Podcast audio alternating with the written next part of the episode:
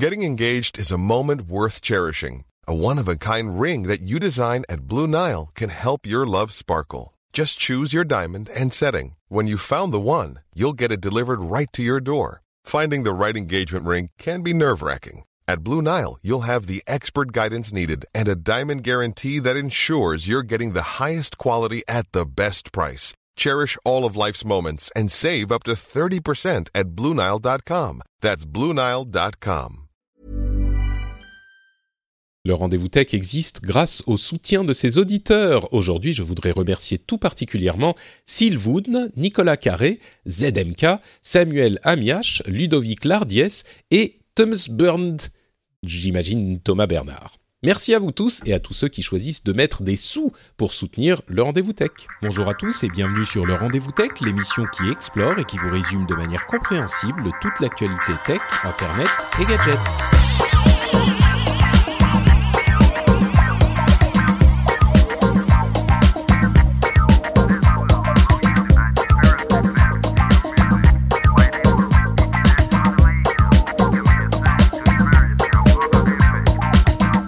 Bonjour à tous et bienvenue sur le Rendez-vous Tech, l'émission où on vous résume toutes les semaines l'actualité tech, internet et gadgets. On écume tous les blogs, toutes les news, toutes les infos, toutes les vidéos. On en retient ce qui est important et on vous le livre avec une bonne dose d'analyse de manière à ce que vous puissiez comprendre avant tout le monde et mieux que tout le monde tout ce qui se passe dans le monde de la tech. Bon, la promesse est imposante, mais j'espère qu'on va réussir à la tenir. Je suis Patrick Béja et aujourd'hui, je suis très heureux d'être accompagné de Gaël Girardot, qui nous fait le plaisir de revenir après quelques semaines, et de Geoffrey Dorn, qui nous fait le plaisir de revenir après, ouf, au moins, je sais pas, Quelques années. deux ans, quelques années.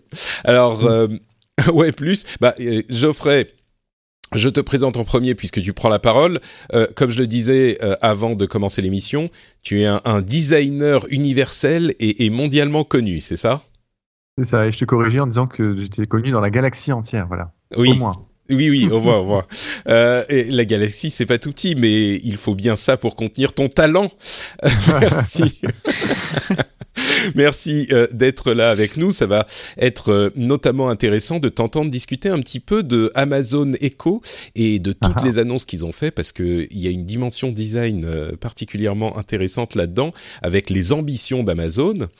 On va également en parler avec, comme je le disais, Gaël, euh, Gaël Girardot qui est de retour. Euh, Gaël, donc tu es la founder and CEO, euh, présidente de Coud, qui est une société qui euh, aide les enfants à appréhender le numérique, ou alors qui aide les gens à aider les enfants à appréhender le numérique. Ça Exactement. Bonjour Patrick, c'est exactement ça. C'est l'éducation numérique pour les enfants et donc du coup ça passe aussi bah, par les par les profs qu'il faut qu'il faut aider en premier. C'est vrai, c'est vrai, c'est important et c'est souvent ce qu'on me fait remarquer quand je dis que euh, c'est important de comprendre la tech.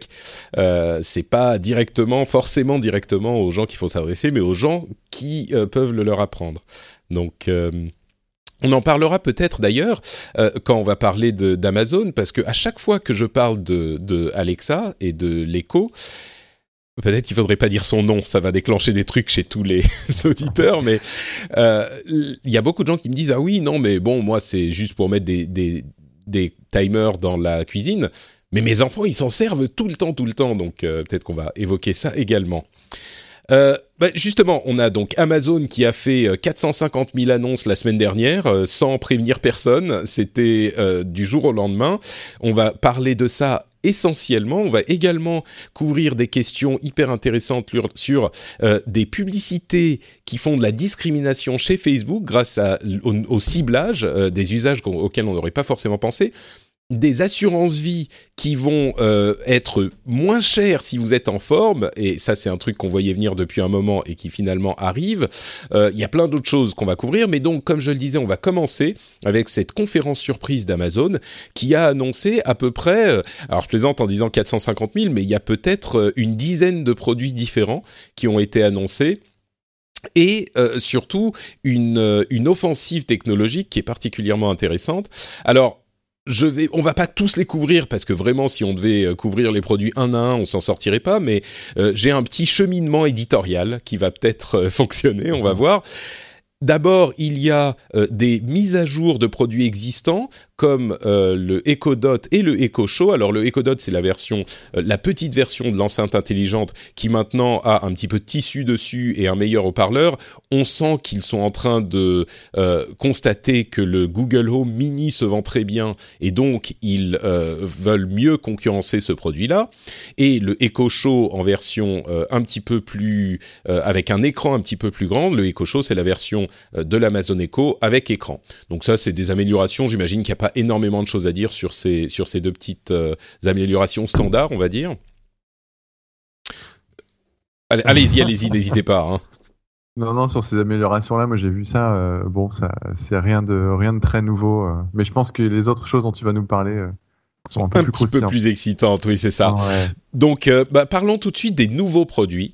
il y a toute une série de nouveaux produits qui ont donc été annoncés qui viennent compléter l'offre Echo d'Amazon de manière comment dire J'ai l'impression, moi, que c'est une sorte d'armada Amazon euh, j'aime les, les, allitérations. Donc, l'armada Amazon euh, qui a la technique de d'attaque euh, de Jeff Bezos d'Amazon, c'est que on couvre tout et on voit ce qui marche. Contrairement à d'autres sociétés comme bah, Apple ou même Google, qui conçoivent des produits avec beaucoup d'amour, beaucoup d'intentionnalité dans le design, ils se disent ça c'est le truc qu'on sort et il est super et c'est ça que vous allez vouloir. Amazon, ils sortent 40 000 trucs différents et ils vont voir ce qui fonctionne. Alors en l'occurrence, on a le Echo Input qui est simplement un petit récepteur qu'on peut brancher sur un euh, haut-parleur, donc pour rendre le haut-parleur intelligent s'il ne l'est pas déjà. On a le smart plug qui est ben, une prise connectée euh, qui se branche à l'écosystème Alexa. Alors il n'y a pas ni dans le input ni dans le euh, smart plug des de, de micros, donc ils ne vont pas entendre. Par contre, euh, il se connecte à l'écosystème Alexa, et si on a un Alexa quelque part, faut que j'arrête de dire A. Le, si on a un A quelque part, euh, il va pouvoir s'y connecter. Et par exemple, si on lui dit éteins la lumière, et ben il va pouvoir éteindre la lumière puisque la, la prise, euh, elle, peut s'activer ou s'éteindre en fonction des, des, des, fonctions qu'on lui demande.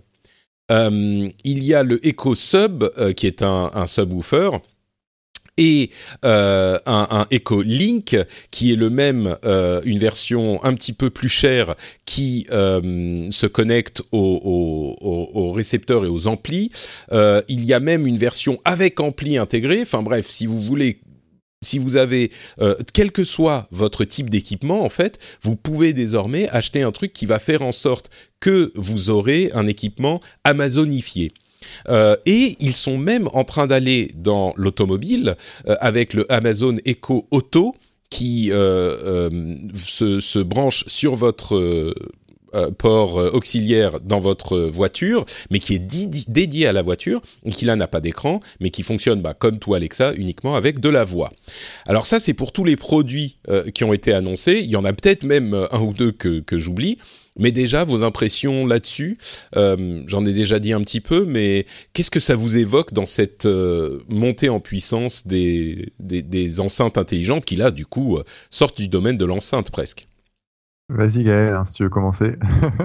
Oui, oui, bah écoute, c'est effectivement, je pense que le terme est bien utilisé. L'armada de, de, de devices proposés par, euh, par Amazon est assez impressionnante. Tu as l'impression qu'ils vont être partout dans la maison. Euh, et je trouve ça plutôt intelligent de la part euh, d'Amazon parce qu'en fait, ils font tout pour qu'au final, tes besoins de l'écho. Euh, et ils se disent, on n'avait pas forcément idée de tous les usages qu'il pouvait y avoir d'écho, de, euh, sauf les enfants, comme tu le dis, mais euh, du coup, même Tata Janine va pouvoir comprendre l'utilité quand elle va pouvoir mettre son. J'ai vu qu'il y avait un four à micro-ondes qui allait être connecté avec Echo. Enfin, ça va, ça va, ça va vraiment super loin. Donc, ils font tout effectivement pour que tu puisses comprendre quel est l'usage que tu peux avoir d'écho. Moi, j'ai l'impression que c'est surtout ça. C'est le centre, ça reste Et ils, y ajoutent plein d'usages possibles dans toute la maison ah, et même dans la, voiture. On n'a pas encore évoqué le micro-ondes et euh, la montre, euh, enfin la montre, pardon, l'horloge euh, connectée, qui sont pour moi, qui font partie presque de la deuxième vague de cette offensive. Donc on va y venir venir puisque puisque tu l'évoques. il y a en fait le, le micro-ondes et l'horloge qui sont pas très chers. Hein, c'est des versions Amazon Basics, donc des trucs simples mais qui fonctionnent et qui sont connectés là encore à l'ensemble du système euh, Amazon euh, Echo sans avoir besoin de hub central. Donc ça fait une maison connectée. Euh, Echo sort du domaine de la de la simple enceinte connectée pour commencer à s'intégrer dans l'écosystème ou même à, faire un, une hostile takeover, une comment on dit, une offre publique d'achat agressive sur la maison connectée, ils n'ont pas encore tous les systèmes de luminaires qui sont hyper importants dans ces contextes-là, mais ils ont un petit peu tout le reste. Et là où c'est hyper intéressant cette histoire de micro-ondes, c'est qu'on a vu beaucoup de gens qui disent oh mais le micro-ondes, euh, qu'est-ce qu'on va en faire? On s'en fout. Euh, un micro-ondes connecté, c'est vraiment le comble de l'inutile je crois qu'il y a beaucoup de gens qui ne comprennent pas exactement ce qu'est ce micro. D'une part, euh, bon, il n'a pas de micro lui-même connecté. On, le connecte par Wi-Fi au reste de l'écosystème Echo euh, et on peut demander, par exemple, ben, on met un truc dans le micro-ondes et on dit à, Amazon, euh, cuis-moi la pomme de terre, c'est l'exemple qu'il donnait, ou cuis-moi les, les, le pop, fais-moi le popcorn et Echo va savoir lui-même combien de temps l'utiliser et combien, à quelle, à quelle puissance le mettre, etc. Bon, ça peut paraître un petit peu gadget, mais là où c'est hyper intéressant, c'est en conjonction avec le Amazon euh, Alexa Connect Kit, qui est en fait un module euh, qui est vendu, qui peut être vendu à d'autres constructeurs. Alors ça inclut le Bluetooth, le Wi-Fi, euh, un OS qui fonctionne en se connectant à l'écosystème Alexa, et qui va permettre donc à n'importe quel constructeur de très facilement intelligencifier son appareil. Que ce soit... Alors, on ne sait pas ce que ça va donner, de la même manière que Amazon ne savait pas vraiment ce que ça allait donner quand ils ont sorti Alexa. Et comme ils, se plantent sur la moitié des produits qui sortent. Mais euh, le micro-ondes est un exemple, c'est presque un, proof of concept de ce que ça peut donner. On peut tout à fait imaginer que des constructeurs, peut-être pas les très très gros qui vont avoir, qui vont vouloir avoir leurs propres écosystèmes, mais euh, certains pourront les intégrer, je sais pas, à leur machine à laver, à leur frigo, à leur et, du coup là, on a vraiment une OPA sur euh, l'ensemble de la maison connectée avec cet Amazon Alexa Connect Kit euh, ce petit module que n'importe qui peut intégrer à ses appareils. Et encore une fois, la montre ou euh, le, plutôt le, le, four à micro-ondes, ce sont vraiment des concepts, des, simples exemples. Ils se sont dit, bon, on va le faire pour montrer ce que ça peut donner. On le vend quand même parce que pour le principe, mais c'est juste un exemple. Euh, donc là, je me retourne vers Geoffrey. Est-ce que c'est moi qui fantasme ou est-ce qu'il y a une possibilité que ça soit euh, vraiment la stratégie d'invasion d'Amazon?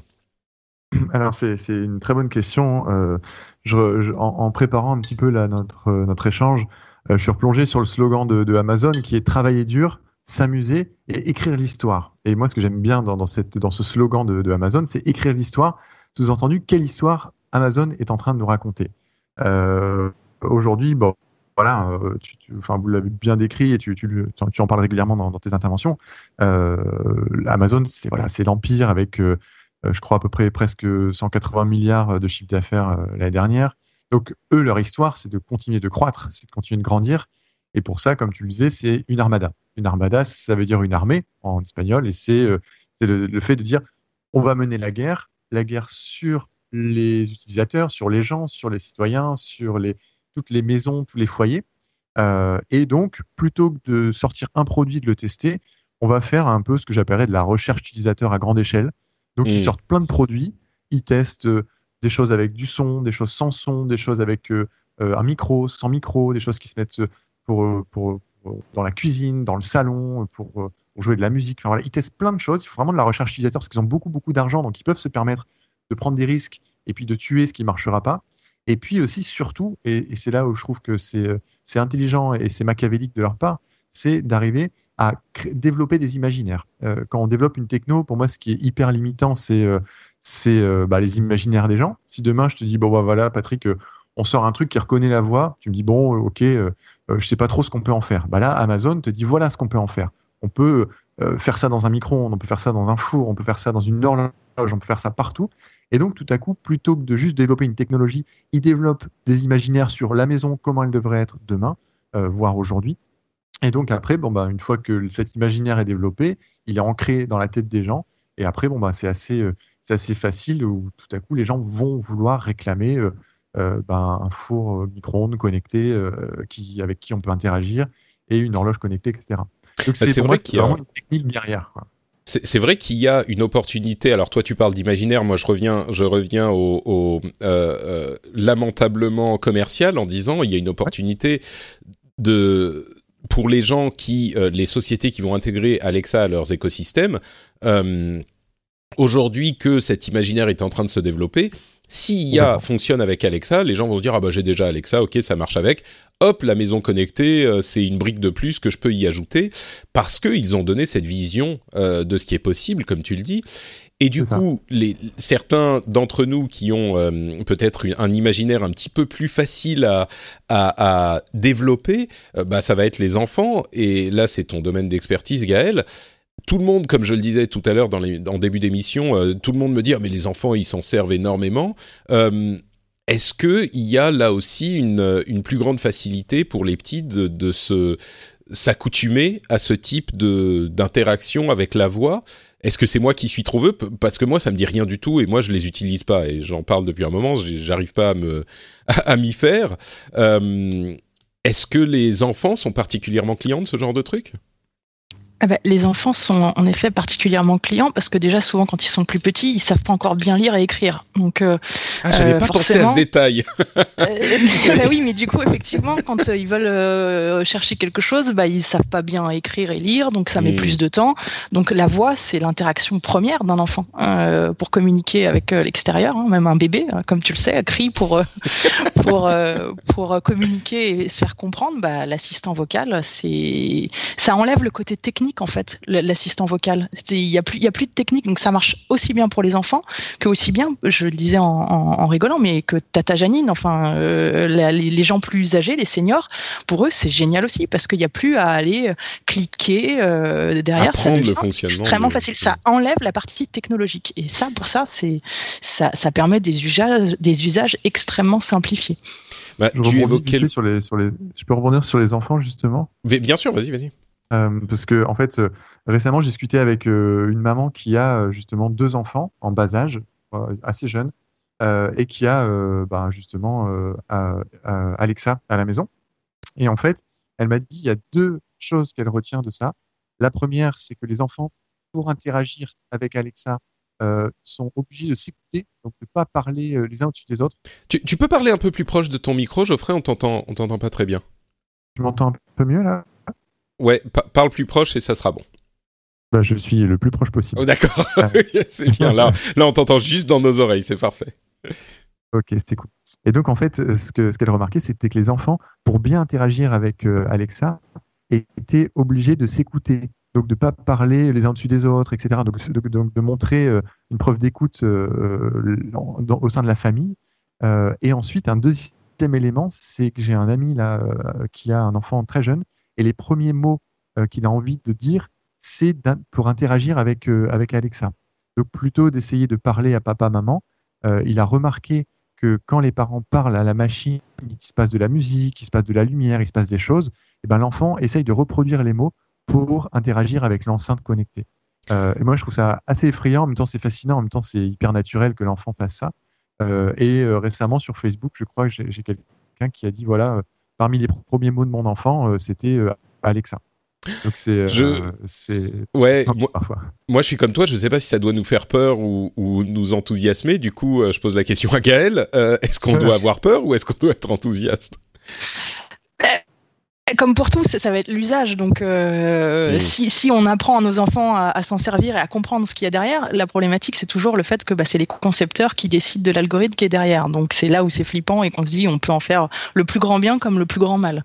Simplement, il faut que nos enfants sachent ce que ça veut dire. Et moi, j'ai un, un, exemple aussi un peu euh, anecdotique, mais tout simple euh, sur l'éducation de nos enfants avec ce type de d'interaction, typiquement, et même avec toute la robotique. Hein, nous, ce qu'on prône typiquement, c'est qu'on change les types de commandes avec la robotique. J'aimerais pouvoir le faire un jour avec les assistants vocaux parce que ne serait-ce que sur la politesse, c'est un détail, mais quand on fait une commande à Alexa, on lui dit Alexa fait ceci, Alexa fait cela. On dit jamais s'il te plaît, merci, etc. Et nous, c'est des choses, voilà, c'est des petites choses qu'on aimerait pouvoir au moins que ça serve à ça, euh, de pouvoir changer les, les, algos pour que ça fonctionne quand on a dit merci, s'il te plaît, parce que des plus jeunes, bah, ils, prennent des, des, tons et des commandes. C'est euh, fais ceci, fais cela. Donc Ça, ça a aussi des impacts sur la, sociabilité. Je crois qu'il y a un mode, je sais plus si c'est sur euh, chez Amazon ou chez Google, mais il y a un mode justement enfant où euh, c'est peut-être chez, chez, chez Amazon euh, qu'on peut activer et où euh, on, quand on dit merci, Alexa nous remercie justement d'avoir dit s'il te plaît, etc. et qui qui qui met en, en, en emphase la politesse.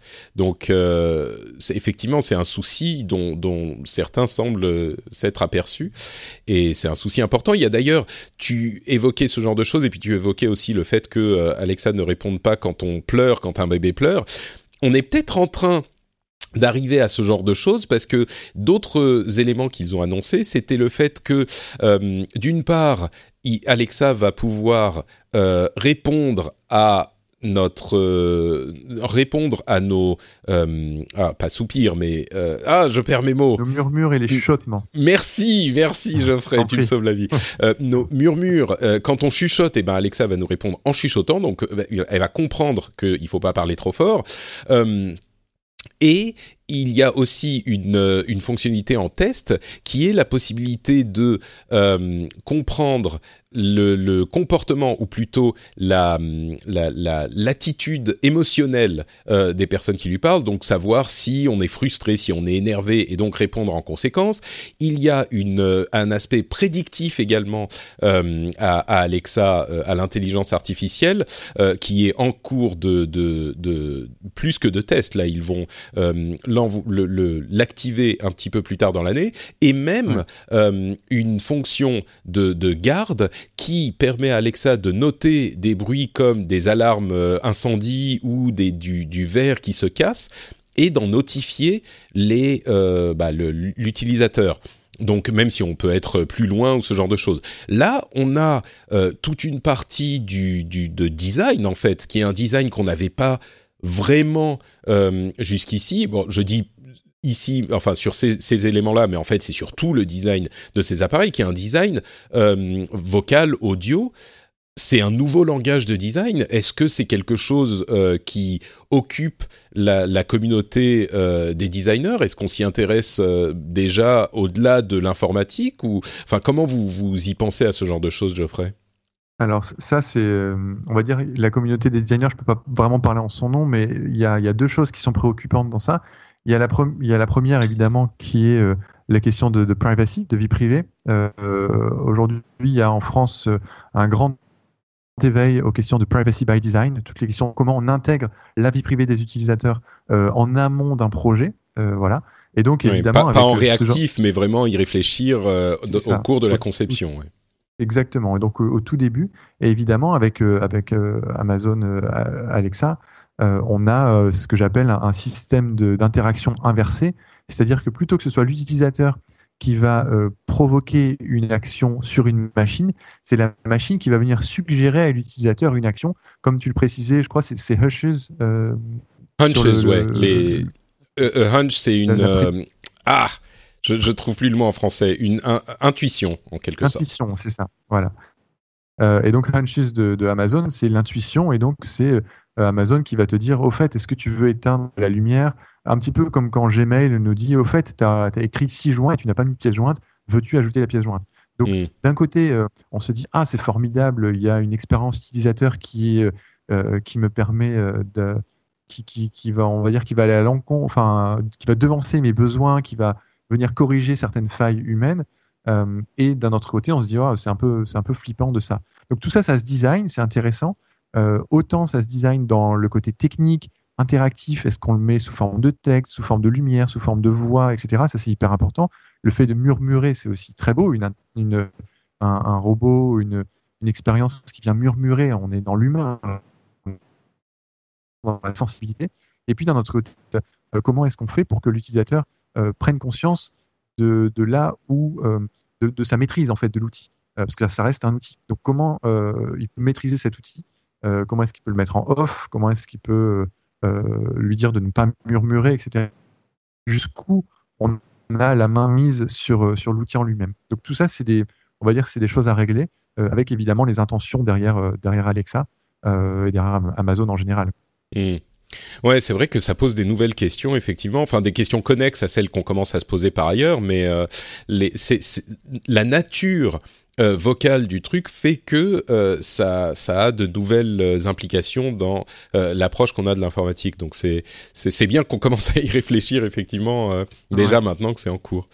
il y a quelques autres annonces. Alors il y a des, des partenaires. Il y a un partenariat avec Microsoft, avec Skype qui avait déjà été annoncé. Il y a Facebook qui travaillerait un, un, une sorte d'écho show en fait qui s'appellerait Portal. C'est un appareil de, de chat vidéo qui euh, qui serait équipé d'Alexa. Il y a plein d'autres annonces d'Amazon, euh, de pardon, de Microsoft d'ailleurs, qui sont plutôt orientées entreprises, donc on va pas trop trop euh, et d'ailleurs pas forcément lié à Alexa, mais on va pas trop détailler euh, ces, ces euh, infos-là. Mais d'autres appareils qui ont été annoncés par Amazon qui s'adressent plutôt au marché américain. Euh, le truc notable, c'est l'ouverture, la rumeur de l'ouverture de 3000 euh, Amazon Go, qui sont des euh, magasins sans caissiers, qu'on a déjà évoqué dans l'émission à plusieurs reprises, mais ils voudraient visiblement en ouvrir 3000 d'ici 2021. Donc euh, on commence vraiment à rentrer dans les choses sérieuses.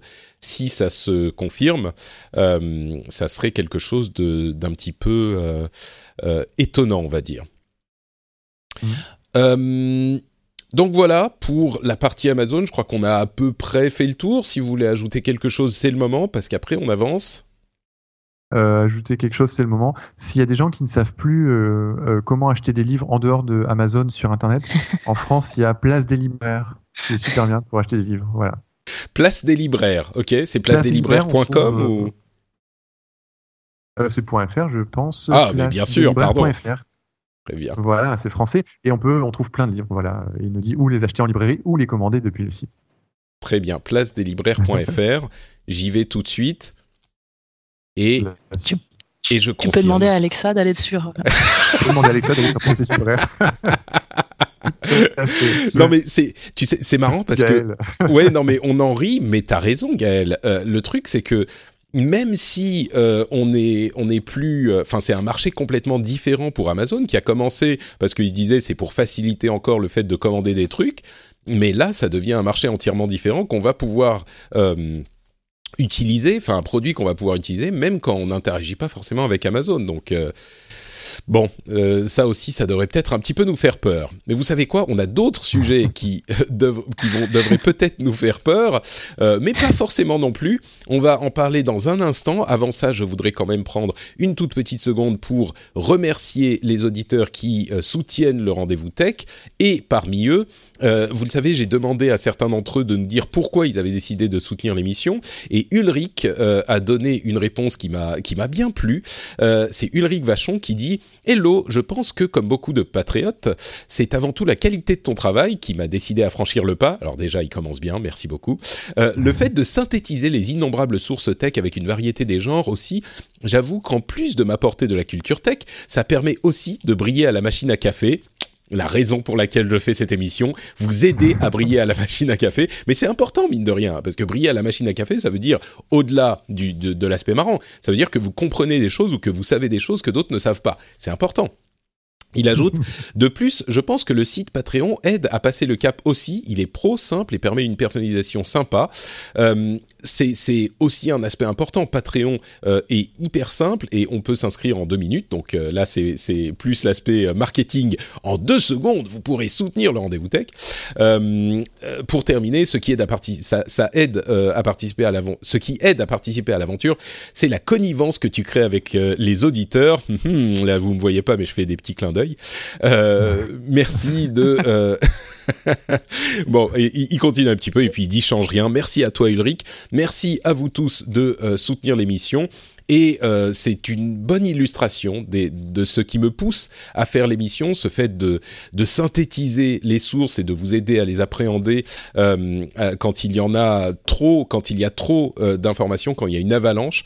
vous pouvez plus simplement les appréhender et puis effectivement pour comprendre et pour connaître, parfois avant les autres, mais surtout pour le comprendre quand c'est important. Et puis la simplicité de Patreon. Donc merci à vous tous de soutenir l'émission. Si vous souhaitez le faire aussi, si vous vous dites que c'est peut-être le moment, eh ben rendez-vous sur patreon.com/slash rdvtech. Le lien est dans les notes de l'émission. C'est très facile, ça prend deux secondes et vous pouvez euh, contrôler entièrement la manière dont vous soutenez cette émission. Donc merci à vous tous. On continue avec les news et les rumeurs, avec euh, un sujet qui est euh, deux sujets en fait qui sont pas tout à fait liés, mais presque un petit peu. un du côté de Facebook comme toujours, et un du côté des assurances vie, euh, notamment la société John Hancock. Alors, du côté de, Facebook, c'est une enquête du ACLU, qui est un, organisme de défense euh, des droits publics euh, aux États-Unis, qui a remarqué que de nombreuses sociétés utilisaient Facebook pour faire de la pub, mais qui est en fait du recrutement auprès de prospects en sélectionnant uniquement des hommes puisque évidemment la pub c'est euh, un, aspect important de Facebook et le ciblage est important et que a priori on se dit bah oui sélectionner homme ou femme ça peut être hyper pratique quand on a un produit qui peut être destiné aux hommes ou aux femmes. Euh, sauf que là certains employeurs dont Uber d'ailleurs l'ont utilisé pour faire de la pub pour leur recrutement uniquement à des hommes. Et là évidemment, euh, tout à coup, ça devient plus problématique. Euh, je ne sais pas vraiment comment on peut résoudre euh, le, souci. Enfin, c'est pas une question technique à la limite, c'est juste une question de faire respecter la loi puisque c'est de la discrimination. mais ouais, j'ai été un petit peu interpellé par ce, par ce hum, sujet. Peut-être parce que contrairement à ce que préconisent euh, Geoffrey et, les designers, on ne pense pas toujours à, euh, aux questions de, de, légalité et de vie privée en amont. Et, là, on réagit. Et donc là, on est encore en train de réagir à ce problème parce qu'on le constate, parce qu'on ne l'avait pas vraiment imaginé. Et, euh, je pense que le, le, marketing fait ça depuis, depuis que ça existe, c'est-à-dire de cibler des types de, de, profils, des types de consommateurs ou des targets, comme ils disent parfois, pour dire voilà, on s'adresse plutôt à un sexe, un autre, plutôt à une catégorie d'âge qu'une autre, etc. Et donc la conséquence d'aujourd'hui, c'est les outils qui permettent de cibler les gens euh, et, euh, et les CLU, euh, l'ACLU, comme ils disent, l'Union américaine pour la liberté civile, en gros. eux, leur, leur credo, c'était justement de, de, de dire c'est discriminant. Mais par définition, bah. ce genre de mécanique est discriminante, quoi. Oui, mais là, on euh, on parle pas juste de vendre des tampons ou de vendre, je sais pas, un truc euh, ou des rasoirs euh, pour pour la barbe, tu vois. on parle de de d'attitude parce que là, on parle de, de de discrimination sexiste. On pourrait imaginer, alors c'était possible jusqu'à il y a encore quelques mois, je crois que maintenant c'est plus le cas, mais euh, de cibler par, euh, par euh, couleur de peau par exemple. On dit on va cibler des caucasiens ou on va cibler, on va exclure des, les noirs et les arabes, tu vois, dans les pubs qu'on fait pour recruter des gens chez Uber, je dis Uber parce que c'est la grosse société qu'ils ont mentionné, mais c'est ça, ça peut effectivement être inquiétant Enfin, c'est plus qu'inquiétant, c'est totalement illégal. Mais, euh, mais est-ce qu'on aurait dû euh, s'en soucier avant que ça n'arrive? Moi, je suis, j'ai tendance à être peut-être un petit peu indulgent parce que je me dis, il y a tellement d'usages différents. Oui, il faut réagir une fois qu'on s'en rend compte, mais est-ce qu'on aurait dû, est-ce que je suis trop indulgent? Est-ce qu'on aurait dû s'en soucier même avant? Est-ce que Facebook aurait dû Tu es trop indulgent. Tu, es trop indulgent. Il aurait, il aurait fallu de toute façon que chaque entreprise devrait justement puisse avoir un code éthique. Alors en parlant de Facebook, ça paraît un peu délicat euh, pour éviter de cibler. Euh, est-ce que par exemple, parce que le développeur qui code la petite ligne en disant je mettre des catégories, euh, bah, lui il prend les spécifications, il met les catégories. À un moment donné, peut-être que lui il peut dire non oui, je le fais. Alors après il perd son job s'il refuse. Mais en amont, encore avant, c'est quel type de catégorie on met. Est-ce qu'on met par exemple des religions, des couleurs de peau, des genres Est-ce qu'on met que genre homme-femme Est-ce qu'on met transgenre Est-ce qu'on met non-genré tout ça, c'est des questions qui sont morales, éthiques, sociales, très contemporaines aussi, qui sont hyper intéressantes. Et ça, c'est des questions euh, de la, qui sont plus qu'une politique euh, économique d'une entreprise, mais qui sont l'élection d'une politique sociale d'une entreprise. Et Facebook, aujourd'hui, la politique sociale, euh, c'est c'est encore, c'est encore assez délicat. Il y a encore quelques années, je crois, Facebook permettait de cibler des, des, religions très très précisément. Mmh. ce qui est, mais je sais pas s'ils le font encore. Ouais, Gaël, Si- sauve-moi. ouais, euh, je... Si je peux, me- ouais, je, je vais être aussi plus indulgente et pourtant je, Merci. je porte pas forcément Facebook dans mon cœur, mais je, je pense que c'est pas le bon. D'abord, c'est pas le bon coupable parce que si on parle de Facebook dans ces cas-là, c'est toutes les plateformes font du ciblage. Donc il y a pas, c'est juste que Facebook ça se voit plus parce qu'il y a le profil, etc. Mais on peut cibler hommes, femmes euh, dans tout, dans tous les, dans toutes les régies publicitaires. On l'a toujours fait même avant Internet. Hein. Je veux dire, quand on cible un magazine féminin, euh, c'était pour toucher, bien pour toucher des femmes et pas des hommes. Euh, donc, si tu veux que, que le, le c'est été développé euh, effectivement comme comme possibilité, comme ciblage pour faire du ciblage publicitaire, c'était bien l'intention de départ. Je comprends effectivement qu'on puisse pas imaginer qu'après ça soit utilisé comme de la discrimination. Donc maintenant, effectivement, en amont, je trouve que c'était très compliqué à, à, à anticiper. Maintenant, effectivement, est-ce qu'il faut il faut réagir derrière? Évidemment. Après, je vais même aller plus loin dans l'indulgence peut-être de Uber. Euh, est-ce que c'était réellement de la discrimination ou est-ce qu'ils avaient une intention d'optimisation publicitaire? C'est-à-dire que on le sait tous depuis toujours, hein, les chauffeurs de taxi, ça a toujours été beaucoup plus masculin que féminin. C'est une réalité. Là, je pense qu'ils finalement- engageaient pour leur société, hein, pas pour euh, pas pour recruter. C'est pour euh, leur société Ah, Ouais, peut-être, Marc, j'ai peut-être pas. J'ai peut-être pas, euh, j'ai peut-être pas fouillé le truc pas. assez, je t'avoue. Ouais. Je, je pose juste la question, c'est de dire Hmm. est-ce que c'est de l'optimisation publicitaire comme beaucoup de marques peuvent le faire en disant je vais cibler plus d'hommes ou plus de femmes alors que c'est un produit qui peut s'adresser aux deux? Tout simplement parce que je constate que le taux de conversion est meilleur euh, sur les hommes ou sur les femmes et donc du coup j'optimise ou est-ce que c'est vraiment de l'intention de discrimination?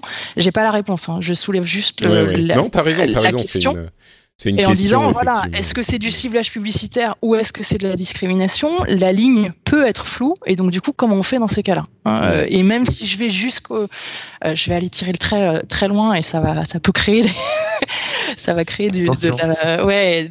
Mais si je vais jusqu'à une religion, il y a peut-être une religion qui veut s'adresser à une religion, et c'est aussi le- la possibilité qu'offre Facebook ou autre, hein, euh, c'est-à-dire de pouvoir cibler très précisément parce que euh, je suis une église catholique et je veux cibler euh, la communauté catholique parce que euh, j'ai à leur, infor- leur euh, informer que euh, Mm.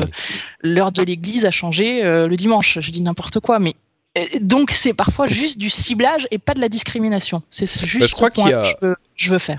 Non, non, t'as as tout à fait raison. Je crois que là, euh, il faut qu'on on arrive à un point où il faut qu'on arrête de, à- de chercher des solutions techniques à, à tous les problèmes.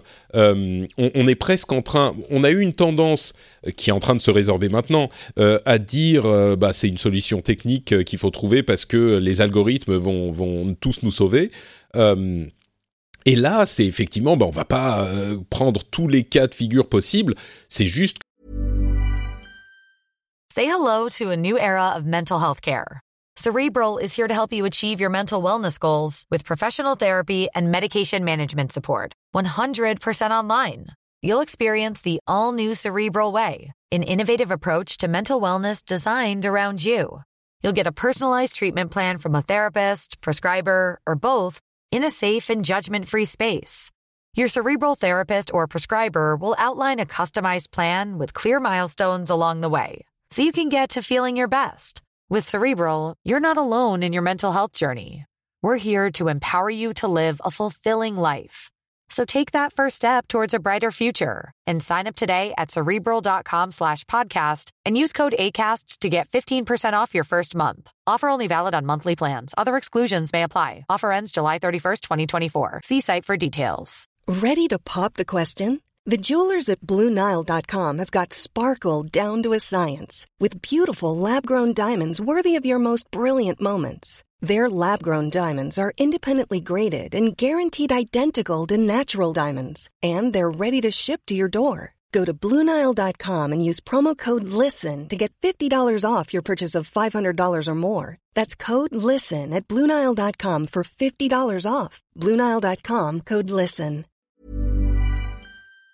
Que si on se rend compte que Uber euh, fait de la discrimination dans son euh, sa politique de recrutement sur Facebook, eh ben on leur dit il faut pas parce que c'est illégal et donc on leur euh, ils, subissent les conséquences qu'ils doivent subir. Alors oui, il faut évidemment également adapter les choses du côté technique euh, quand c'est possible et il faut pas baisser les bras en disant ouais c'est rien moi c'est juste c'est pas de ma faute euh, faut faire les lois mais faut en fait oui il faut les deux approches. Et dans certains cas euh, l'approche la, la, condamnation de la plateforme technique est peut-être pas la bonne et, et dans certains cas euh, c'est la bonne euh, aussi. Donc il faut faut considérer les deux éléments je crois. Mais justement a la loi qui est derrière il y a, et la loi qui est derrière bien sûr.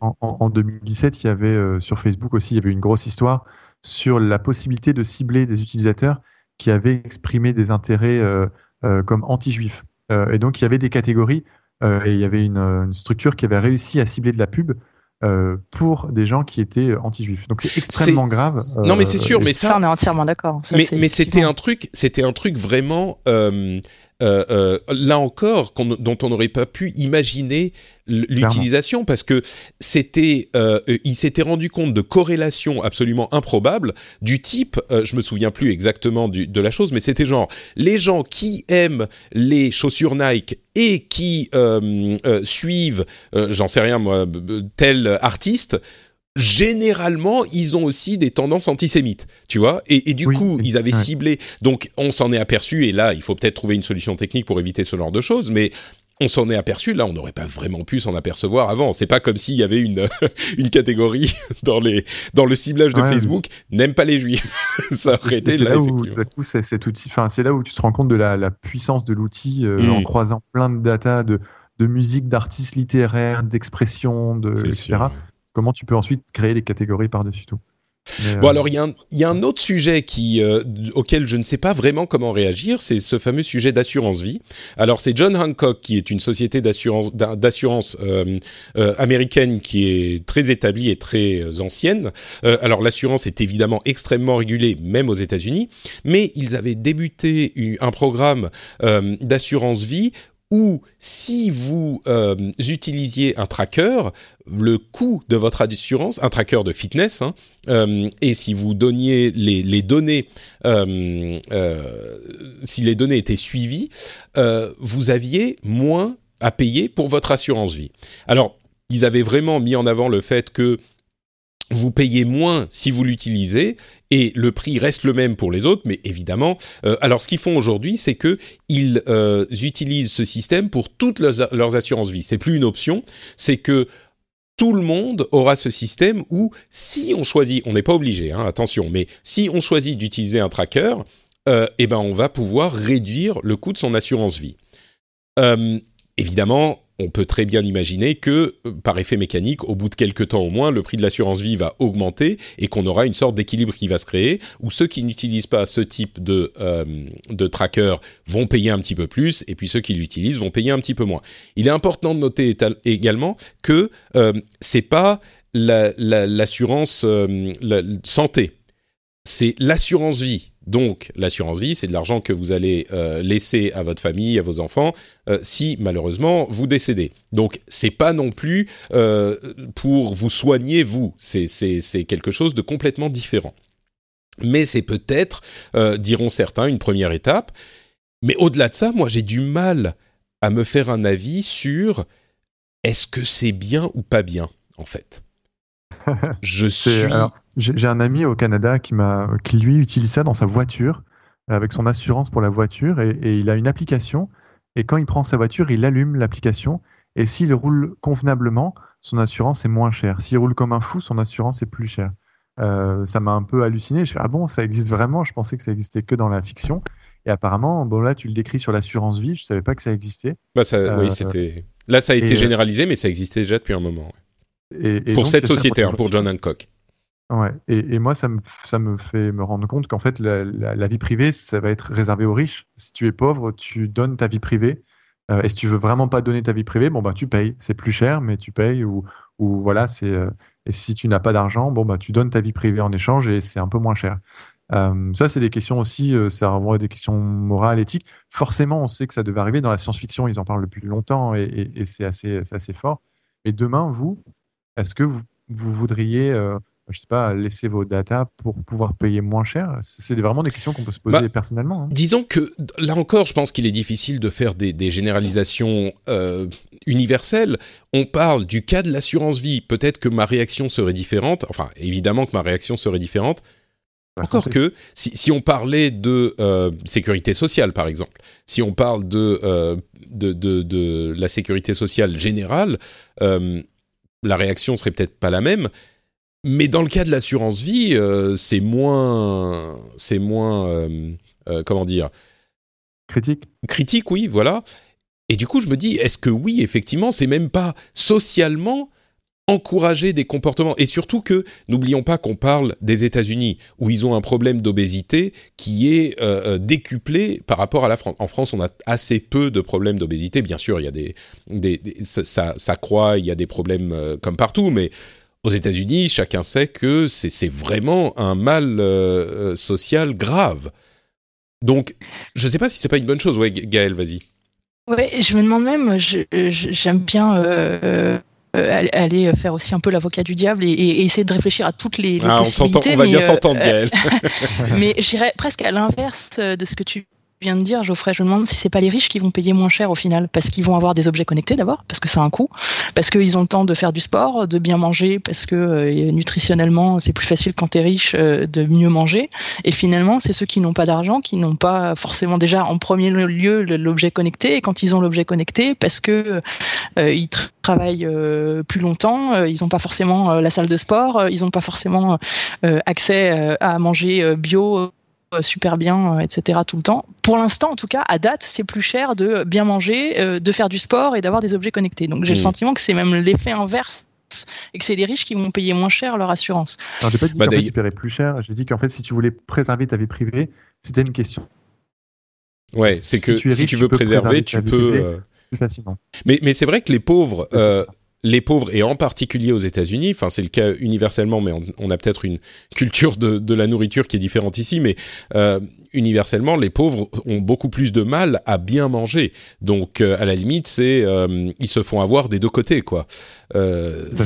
Mais mais mais bon, ok. Mais imaginons parce que les trackers en question ne sont pas Là, on parle d'assurance vie. Donc déjà, si tu prends une assurance vie, c'est qu'a priori, t'es pas, t'as, as de l'argent à laisser à quelqu'un. Ah. En, encore que. C'est, c'est... tu sais ce qui traque ces trackers? Euh, bah, c'est des trackers de fitness, c'est genre des Fitbit, euh, des trucs comme ça. Euh, okay. Ouais, ouais. Et, et, et donc, euh, mais bon, c'est peut-être aussi qu'un, qu'un début. On peut imaginer qu'il y aurait d'autres types de tracking, mais dans le principe, l'idée que euh, on va permettre, enfin inciter les gens, au-delà du fait que oui, on va euh, faire payer les gens qui euh, euh, euh, vont pas vouloir mettre ces trucs et donc on va les obliger. C'est une sorte de tyrannie capitaliste du de celui qui paye moins cher, etc. Je suis d'accord, c'est aussi une question à traiter. Mais l'autre question qui me paraît quand même intéressante, c'est encore une fois, est-ce que sur le principe c'est une mauvaise chose? Est-ce que le fait d'inciter les gens à euh, euh, être un petit peu plus en forme. Euh, et, et, on les oblige pas non plus à avoir des corps de, mannequins. Hein, c'est pas de ça qu'il s'agit. Là, c'est simplement de faire un, minimum de, de, de d'efforts physiques. Dans le contexte des États-Unis, moi, je me demande si c'est pas une correction d'une tendance sociale grave et dangereuse. Parce que oui, c'est plus difficile de bien manger si on est pauvre. Je suis d'accord. Mais quand on voit les cas euh, graves qu'il y a aux États-Unis, c'est pas juste ça. C'est aussi euh, bon, on va pas partir sur les questions de santé publique aux États-Unis, mais est-ce que c'est pas une bonne chose de, de, de, de, de faire cette correction Oui, par un biais euh, capitaliste, parce que c'est comme ça que fonctionnent les États-Unis, mais euh, d'inciter les gens à être plus en forme? Euh, c'est où est-ce que tu poses la limite, effectivement? Mmh. Et jusqu'où il traque, quand est-ce que ça déclenche un prix plus cher, moins cher? Et, et c'est incitatif, et c'est en France. Hein, pour te donner un exemple, moi, euh, là où je suis, je paye euh, ma poubelle euh, quand c'est pas une poubelle recyclée, et j'ai une poubelle jaune recyclable, bah, c'est là tout ce que je mets dedans, et si c'est bien recyclé, je la paye pas. Donc, bah, ça m'a incité à recycler. Ça, c'est vrai, mmh. beaucoup plus qu'avant. Donc euh, oui, ça fonctionne pour t'inciter à faire des choses qui sont euh, positives. Est-ce que après, c'est encore une fois, où est-ce que où est-ce qu'est la limite? Écoute, je crois que c'est le, le, le la, la, conclusion de la sagesse sur ce sujet. Euh, il, oui, la limite? On peut. Non, mais c'est vrai, c'est vrai. On, on, peut vraiment partir sur des euh, des questions outrancières euh, et, partir sur des trucs complètement euh, comment dire, qui vont provoquer la, rage internetienne de, tout Twitter en disant ah c'est comme ça que ça marche, c'est comme ça que ça marche. Finalement, c'est pas ça l'important. L'important c'est où est-ce qu'on met la limite et comment c'est fait.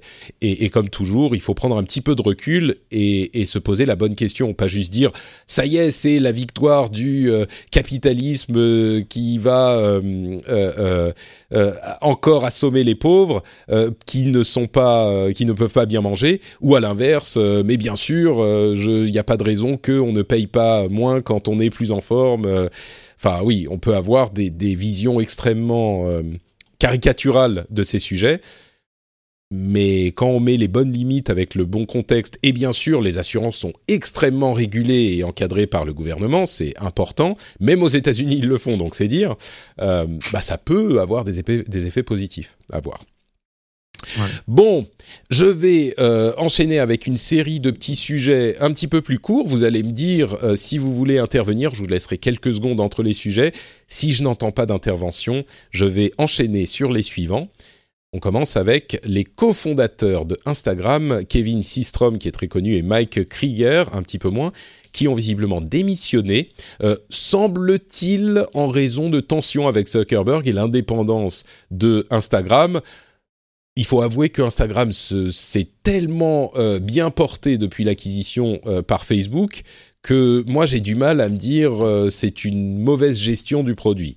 Mais bon, visiblement c'était peut-être aussi le moment de partir pour eux. Je suis sûr qu'ils partent avec un bon petit pactole.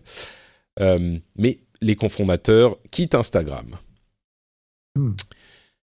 Uber serait en discussion pour le rachat de Deliveroo, euh, la société de livraison de repas à domicile qu'on connaît bien. Et c'était déjà intéressant à la base parce que c'était euh, ça, aurait été une acquisition de plus pour que Uber euh, soit une sorte de mania totale du marché de la livraison.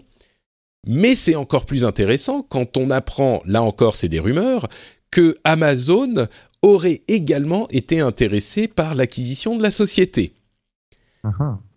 Et là, Amazon s'intéresserait à la livraison. Alors la livraison, pourquoi pas? Mais la livraison de repas hmm. Une euh, arme de plus à, l'armada d'Amazon Livraison de repas et à mon avis de produits frais, puisqu'ils auraient aussi Fresh Delivery aux États-Unis, donc Deliveroo pourrait être leur, euh, leur livraison de produits frais. Ah, j'avais pas pensé à ça. Ça ferait le lien entre les, ça ferait le lien entre les supermarchés Amazon, la livraison ouais. Amazon, et qu'on fait réchauffer dans son micro-ondes Amazon. Et là, la Et ah tu donnes toutes ces datas à ton assurance euh, vie euh, et euh, santé et c'est nickel. Ah, vous avez mangé du, du popcorn avec du beurre. je pense que c'était pas forcément nécessaire le beurre cette semaine, Monsieur Béja. Euh, ouais, non, c'est vrai, j'avais pas pensé aux produits frais, mais euh, c'est un. Si, on veut du produit frais pour. Bon, on veut, se faire livrer la bouffe, ou on, il nous manque euh, du, du, des carottes pour faire le plat qu'on veut se faire, hop, et voilà, c'est livré dans la demi-heure. Pas bête. On parlait du premier touriste spatial euh, la semaine dernière. On a désormais son identité et quelques détails intéressants. Avant ça, euh, je note que certains m'ont fait remarquer que c'était pas vraiment le premier touriste spatial. Je sais, il y a des gens qui sont déjà allés sur la euh, station spatiale internationale en payant, mais là, ce qui est extrêmement important, c'est que c'est par une société privée. Donc euh, c'est un effort qui est de nature complètement différente et c'est pour moi vraiment une... Enfin, je pense qu'on peut dire objectivement que c'est une étape euh, notable. Et donc c'est un euh, richissime japonais, évidemment, qui a non seulement décidé d'y aller et qui comprend les risques et qui sait très bien que ça, ça c'est dangereux et qu'il risque de mourir, etc. Mais en plus de ça, c'est un c'est un euh, mécène euh, des arts, un petit peu comme euh, les patriotes hein, qui soutiennent l'émission, qui sont des mécènes de l'information de qualité. donc lui, c'est un mécène des arts qui veut prendre avec lui huit des meilleurs artistes de la Terre avec lui et leur demander de faire, de créer du coup une œuvre en rapport avec leur voyage euh, autour de la Lune. Alors en l'occurrence, c'est euh, une, ils seraient, ils iraient en orbite autour de la Lune et puis ils reviendraient sur Terre. Ils vont pas se poser sur la Lune. Il n'empêche que c'est évidemment la deuxième, je pense, plus grande entreprise spatiale de l'histoire après le fait de s'être, posé sur la Lune. Quoi, une orbite autour de la Lune, c'est quand même impressionnant. Euh, Qu'est-ce que ça vous, ça vous inspire, ça? Du coup, je vous pose vraiment la question, parce que pour moi, c'est, c'est quand même intrigant, quoi, cette idée de, d'emmener des artistes. si on t'offre le voyage, tu vas? Écoute, euh, bah, euh, déjà, il faudra passer tous les tests physiques. je suis pas sûre. Euh, moi, je vais pas tout de suite donner mes données aux assurances, mais, mais euh, non, sur le principe, évidemment, ça fait rêver de pouvoir aller dans les passes. Mais, euh, mais pour moi, c'est encore un peu tôt. Euh, j'ai encore un peu peur, personnellement. Donc, je ouais. va réussir à avoir les huit plus grands artistes, ou surtout qu'il y ait huit artistes qui veulent bien y aller. Oui, parmi les huit meilleurs artistes de la Terre, je suis sûr que ça sera pas tout le monde, mais c'est quand même là pour le coup. On disait il va rentrer dans l'histoire, celui, ce, ce, milliardaire qui veut le faire les artistes aussi vont rentrer dans l'histoire et leurs œuvres risquent de rentrer dans l'histoire aussi. Vous vous rendez compte, les premiers artistes qui vont euh, autour de, de, la Lune. Enfin, c'est si un moment. Si ça se produit, je trouve ça très beau justement parce que c'est du tourisme, c'est euh, de, la, de la technologie, c'est des sciences, c'est tout ça. Et tout ça au service de l'art. Et je trouve comme message, en tout cas, c'est assez beau de dire qu'au final, on, cette surenchère-là, c'est pas juste pour des manias du pétrole euh, qui, qui, qui, qui sont voilà, qui vont juste boire un, cocktail euh, en apesanteur. C'est euh, bah, pour des artistes qui vont peut-être euh, faire rayonner un message différent une fois qu'ils. Et t'imagines Je trouve que c'est louable. T'imagines si les le message des artistes c'est ah les assurances vie c'est vachement mieux quand on a les trackers donnez votre données. non mais non ils viendront changer mais euh, bah, je suis désolé, la qualité créativité pour le coup. Oui, la qualité du réseau est un petit peu euh, en, deçà de, de ce qu'on a d'habitude. Je suis désolé euh, pour les auditeurs, mais on entend quand même correctement. Ouais, donc je trouve ça intéressant. Ouais, c'est très beau et cette vision que tu que tu donnes, Geoffrey, de toute cette technologie au service de l'art, euh, c'est une belle manière de présenter les choses. Et du coup, je comprends pourquoi ils ont choisi le projet de ce, de ce japonais, euh, parce que du coup, ça donne tout de suite une image euh, assez noble euh, de l'entreprise. Alors, ça va pas arriver tout de suite, mais c'est enthousiasmant, on va dire. Mm. Inattendu, cette, cette manière de faire les choses. Euh, en parlant d'art, HBO et Netflix ont pour la première fois de l'histoire des Emmy Awards, qui en sont un petit peu les Oscars de la télévision, 23 euh, récompenses chacun, ce qui veut dire que c'est... Euh, alors, on avait déjà des récompenses pour les services de streaming, mais là, Netflix en a eu autant que HBO impressionnant. Amazon en a eu aussi, avec The Marvelous Miss Maisel, Mrs. Maisel, qui en a eu 8, euh, absolument incroyable cette euh, série que je recommande à tout le monde si vous avez Amazon Prime Video. Décidément, on en parle tout le temps d'Amazon. C'est impossible de s'en départir. Euh, Twitter va réactiver la possibilité d'avoir une timeline chronologique. Ouais. Ouais. Est-ce que vous êtes, vous regrettez l'absence de la timeline chronologique, vous? Euh, moi, j'adore Twitter et j'adore la timeline chronologique. Donc, j'ai trouvé une astuce sur Internet pour euh, la remettre dans le bon ordre, sa timeline. Euh, si on cherche, on peut trouver ça. Mais, bah là, il y aura une option en fait qui va arriver et qui sera facile à implémenter en fait. Ça c'est cool, ça c'est bien parce que moi je regrette la timeline chronologique. J'aime bien quand c'est plus naturel, je trouve c'est moins forcé. Il y a moins un algorithme derrière qui me dit ce que je dois voir en premier.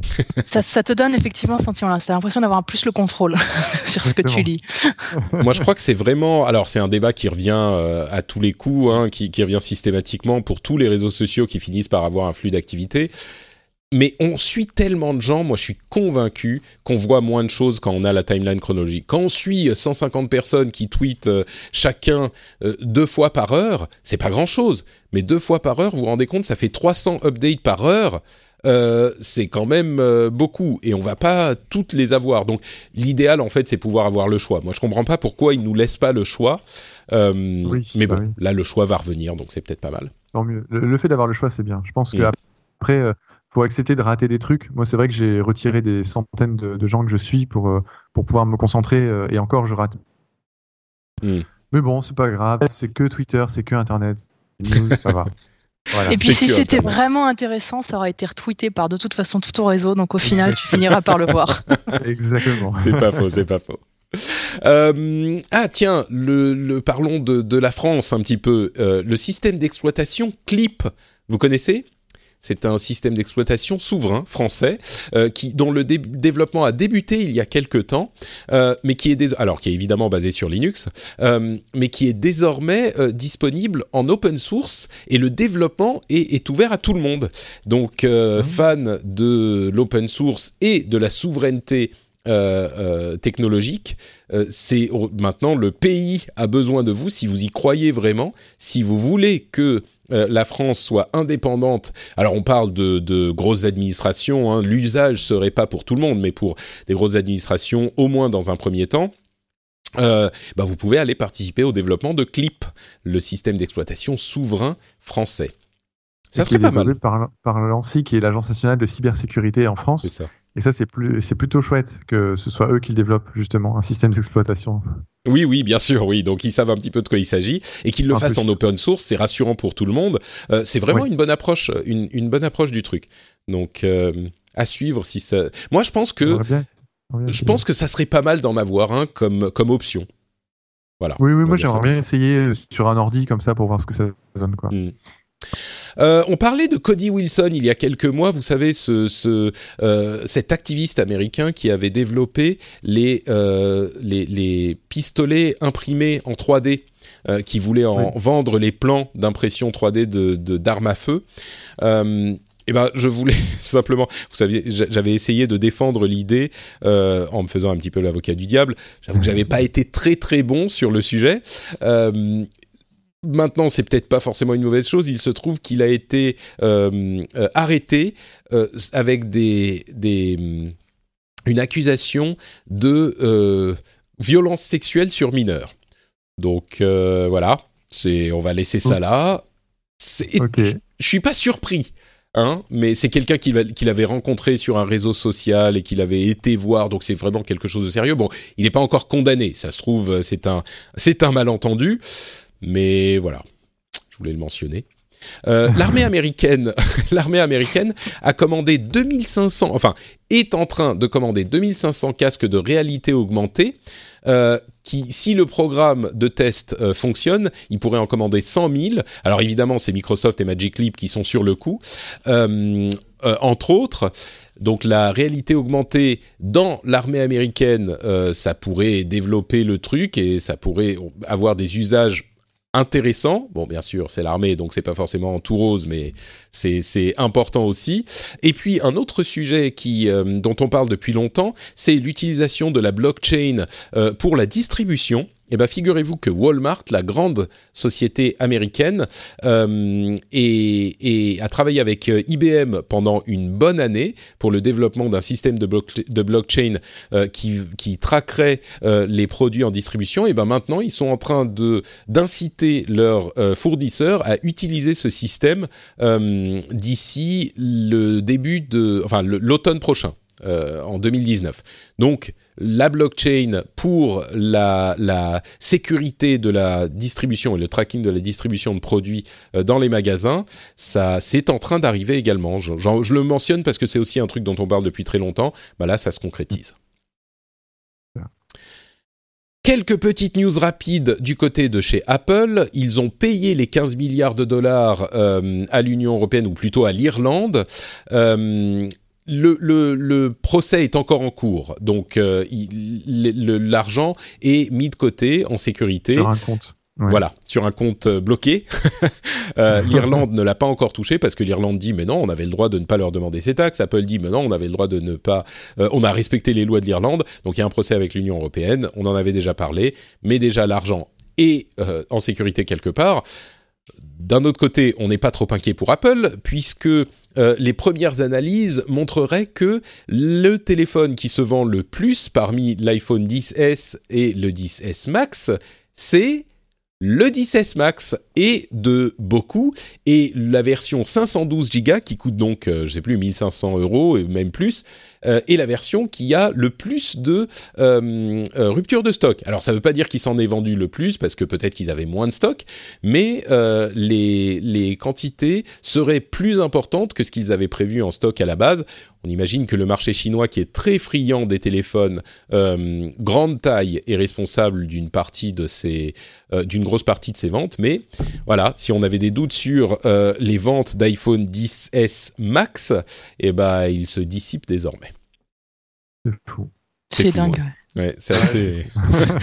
J'avoue que même moi, euh, je- déjà, on y... mais c'est marrant parce qu'on n'y croyait pas au moment du, du, du 10, le téléphone au prix du SMIC, vous vous en souvenez? Euh, Là, moi, même moi qui me disais, ouais, enfin, bon, ça, c'est quand même un truc que les gens veulent, donc pourquoi pas. Là, le 10S Max, il est tellement cher, je me disais, ouais, enfin, quand même. Faut pas exagérer. ouais. Faut pas exagérer. Et ben, non, il n'y a pas de limite à, à la somme que veulent payer les, les fanboys Apple. C'est incroyable. C'est ces ouais. pigeons qui se font euh, arnaquer du début à la fin.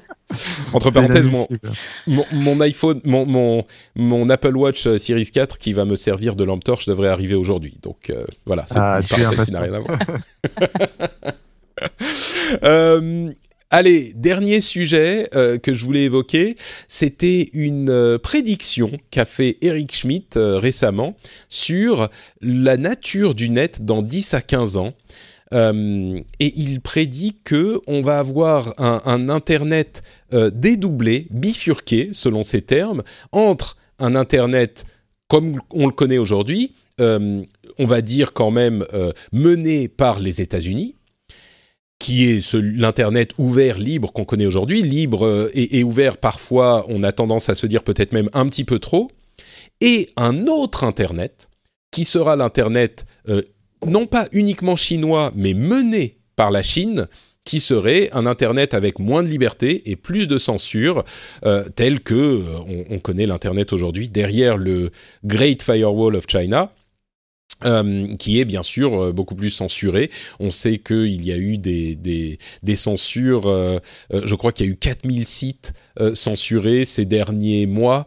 Enfin bon, évidemment, c'est pas une nouveauté que la Chine censure Internet, mais donc c'est intéressant cette prédiction d'Eric Schmidt selon laquelle on va pas juste avoir un Internet et puis la version chinoise où il y aura quelques trucs censurés, mais euh, l'internet chinois qui va s'étendre peut-être dans, différents écosystèmes. On sait que l'internet est, enfin la Chine est très présente en Afrique pour différentes raisons. Je ne sais pas si l'internet chinois s'étendrait en Afrique, c'est peut-être un petit peu exagéré, mais déjà rien que la Chine c'est tellement important. Euh, je ne sais pas si ça serait même différent de ce qu'on a aujourd'hui, parce que de fait, on a un Internet différent en Chine, c'est peut-être simplement l'idée que l'Internet chinois va grossir, mais effectivement, on aura à se soucier des deux versions de l'Internet, selon la, la prédiction de Eric Schmidt. Je ne sais pas si euh, c'est inquiétant ou euh, un état de fait dont on n'a ni à se réjouir ni à s'inquiéter, Euh, mais C'est une façon intéressante de voir les choses. ouais. C'est hyper intéressant. Comme j'a- j'avais pas vu passer cette news, je la trouve hyper intéressante déjà avec le avec le RGPD. Aujourd'hui, on a des sites en Europe auxquels on n'a plus accès, des sites américains euh, d'actualité par exemple, où quand on clique, euh, le site nous dit ah désolé, vous êtes en Europe, on ne peut pas être RGPD compliant. Euh, dans ce cas-là, bah, on n'affiche pas on pas le site chez vous.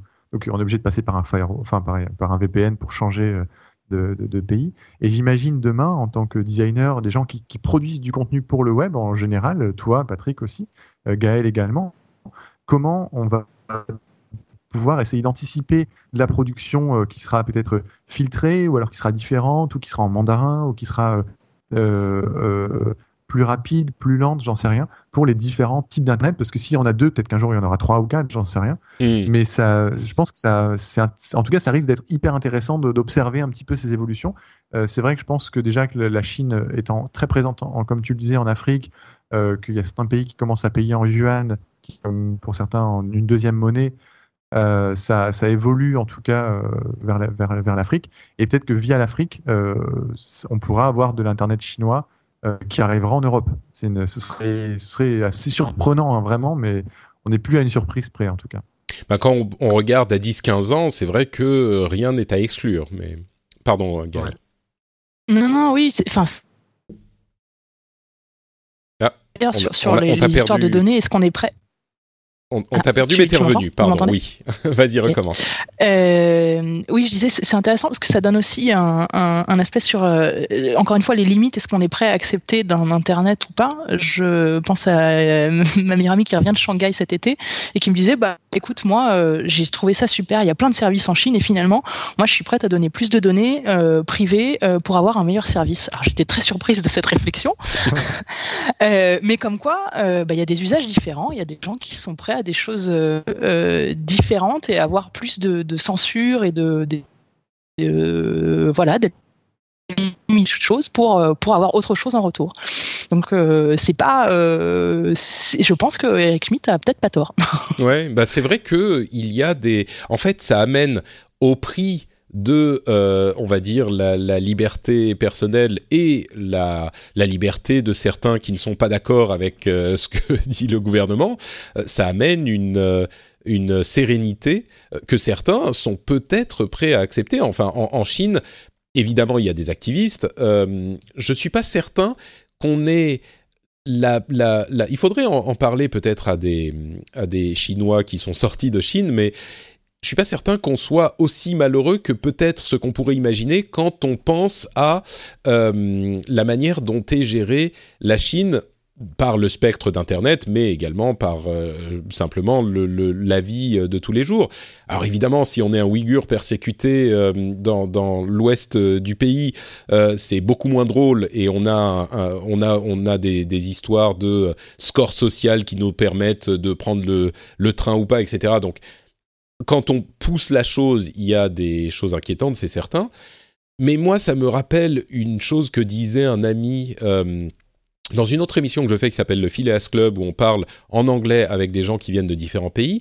Et j'ai un ami, euh, Eric Schmidt, qui est un spécialiste... Euh, pas Eric Schmidt.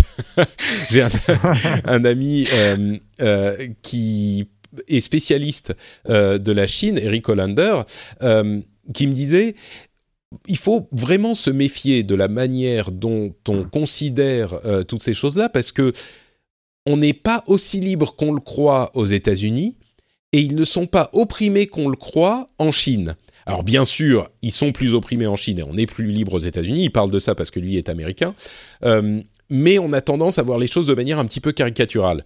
Alors bien sûr, il ne faut pas non plus caricaturer cette vision des choses et euh, se dire oh mais pas de problème, en Chine tout va bien, c'est super cool, euh, on est super content de pas avoir de liberté individuelle. Évidemment que c'est pas le cas, euh, mais on peut imaginer que ce modèle chinois puisse s'étendre parce qu'il amène certains avantages de stabilité, de sérénité qui peuvent être intéressants dans certains dans contextes.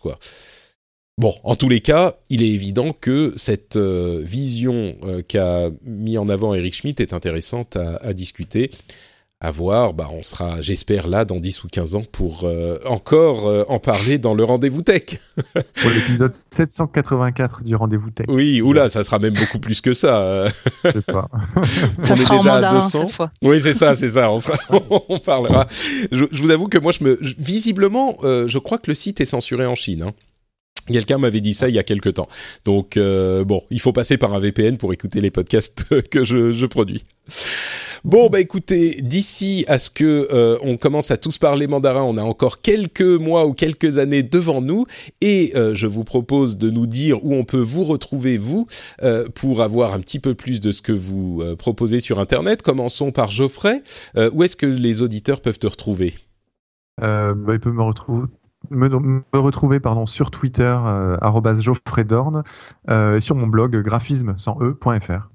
Super, graphisme sans e.fr. Gaël. Et moi, donc, euh, sur coude.fr et sur tous les réseaux sociaux, vous retrouvez coude.fr sur, sur Facebook et sur Twitter aussi, at coude underscore fr. Est-ce que les parents qui sont en recherche de, de, d'aide pour euh, l'éducation numérique de leurs enfants peuvent trouver des choses euh, dans, sur ton site ou est-ce que c'est vraiment euh, vous faites du B2C en, enfin du B2B en quelque sorte en vous adressant aux administrations Alors on fait du B2B2C, c'est-à-dire qu'on se sert de l'école déjà parce que c'est pour s'assurer que ça soit accessible à tous, mais on donne un maximum de choses déjà aux, parents sur les réseaux, sur, des conseils et des choses à aller voir autre que, que. Hein. On essaye d'être conseil aussi. Et à terme, alors on est encore petit, mais à terme, le but c'est qu'effectivement les parents puissent s'en servir à la maison avec leurs enfants. Très bien. Bon, donc, mais pour le moment, aller sur le site, ça leur, ça peut comme, ou peut-être suivre sur les réseaux sociaux, ça peut prodiguer des conseils. Sur les réseaux, oui, exactement. Super. Eh bien, merci à vous deux. Pour ma part, c'est Note Patrick sur Twitter, Facebook et Instagram. Vous pouvez également retrouver l'émission sur frenchspin.fr si vous voulez commenter ce qu'on a dit aujourd'hui. Je suis sûr qu'il y aurait des choses à dire. Euh, si on a dit des choses intelligentes ou des choses pas très intelligentes, n'hésitez pas à venir nous le faire savoir. Euh, si vous appréciez l'émission, vous pourriez peut-être également en parler à vos collègues, à vos amis. Euh, comme je le dis parfois, vous, pourriez attraper le téléphone de votre euh, collègue qui ne se doute de rien. Et comme il n'est pas vraiment euh, au fait des choses technologiques, euh, il ou elle n'a pas utilisé de protection avec son, son, code ou son Face ID et vous pouvez donc rentrer dans son app de podcast et l'abonner directement à au rendez-vous tech. je dis ça, mais bon, vous faites ensuite ce que vous voulez. vous pouvez également soutenir l'émission, comme vous le savez, sur patreon.com/slash RDV Tech. C'est le moyen pour l'émission de fonctionner. Donc si vous l'appréciez, si vous pensez qu'elle vous apporte quelque chose, peut-être pensez à aller euh, donner euh, quelques piécettes au rendez-vous tech pour sa production. Et vous pouvez aussi aller écouter le rendez-vous jeu si vous aimez les jeux vidéo. On vous fait toutes les deux semaines un résumé de l'actualité comme on le fait pour la tech ici. Donc ça pourrait peut-être vous intéresser également. On vous remercie de nous avoir écoutés et on se donne rendez-vous dans une semaine pour un nouvel épisode. Ciao à tous